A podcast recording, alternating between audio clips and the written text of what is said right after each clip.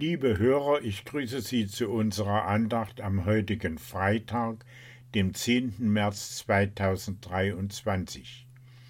Die Tageslese steht im Römerbrief Kapitel 8, Verse 18 bis 25.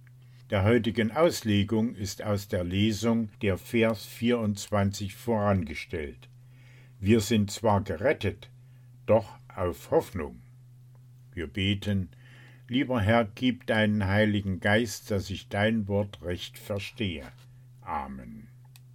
Ich hoffe, das Benzin langt noch bis zur nächsten Tankstelle. Was wäre das für eine Hoffnung in einem Auto, das gerade zur Tankstelle abbiegt? Ich hoffe, die Sonne geht bald unter. Was wäre das für eine Hoffnung für jemanden, der gerade einen vielfarbigen Sonnenuntergang beobachtet? Wir hoffen doch nicht auf etwas, das sich gerade vor unseren Augen abspielt. Hoffnung versucht hinter den Horizont zu schauen. Wenn Gott seinen Kindern schon hier auf der Erde ein Leben wie im Paradies schenken würde, worauf sollten sie noch hoffen? Viel von dem, was Gott uns schenken will, bleibt noch verborgen.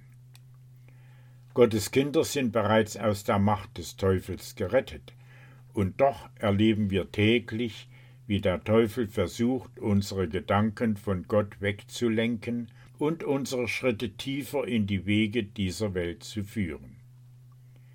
Der Tod hat keine Macht mehr über die, die an Jesus glauben, und doch müssen wir geliebte Menschen zu Grabe tragen, auch wenn sie an Jesus geglaubt haben. Gott sieht keine Sünde mehr im Leben der Geheiligten, denn Jesus hat alles Versagen mit dem Mantel seiner Gerechtigkeit zugedeckt. Und doch merken wir schnell, wie auch Christen sich von Selbstsucht leiten lassen und nur an sich denken. Gott behütet seine Kinder in dieser Welt und führt sie auf sicheren Wegen.